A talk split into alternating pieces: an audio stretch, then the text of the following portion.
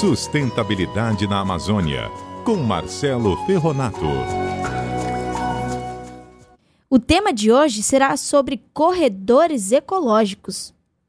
Boa tarde, Natália e ouvintes CBN desta terça-feira, 3 de setembro de 2019. Nossa coluna Sustentabilidade de hoje é dedicada a todos os biólogos, porque hoje é Dia do Biólogo, profissão que escolhi e desempenho com muito orgulho há mais de 13 anos. Quero desejar meus parabéns a todos esses profissionais que desempenham seu trabalho em defesa da vida atuando nas áreas de saúde, meio ambiente, biotecnologia, ensino, pesquisa e extensão, aplicando na prática uma infinidade de conhecimentos, tendo como princípio básico o funcionamento dos organismos vivos e suas interações com todos os tipos de ambientes em diferentes escalas. E na coluna de hoje falarei um pouco sobre os corredores ecológicos. Corredores ecológicos são espaços conservados ou reflorestados que servem para ligar duas florestas que estejam isoladas, sejam elas grandes ou pequenas, reservas florestais, unidades de conservação, territórios indígenas ou mesmo que estejam em propriedades rurais ou localizadas em um conjunto de propriedades rurais formando um que chamamos de bloco florestal. Muitas vezes esses corredores acompanham o curso de um rio, por exemplo. Neste caso,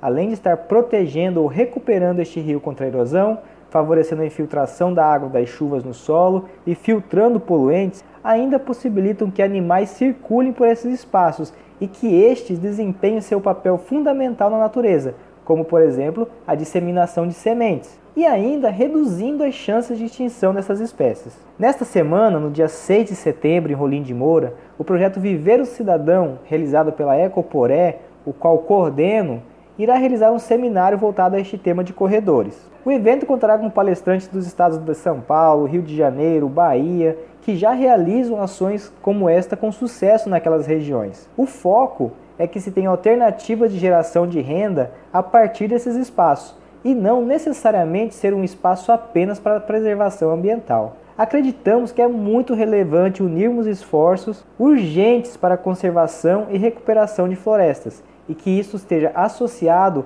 ao desenvolvimento econômico e bem-estar social, princípio básico da sustentabilidade. O tema se torna muito relevante neste momento de intenso debate sobre a Amazônia. É justo com o nosso povo que não sejam apenas condenados pelas ações lesivas ao meio ambiente e à floresta, mas também que seja pauta deste debate as alternativas para a não derrubada da floresta. Acredito que seja esta uma das poucas alternativas que temos para cuidar, preservar e conservar a Amazônia. Desejo uma ótima semana a todos os nossos ouvintes e eu sou Marcelo Ferronato para a CBN Amazônia de Porto Velho.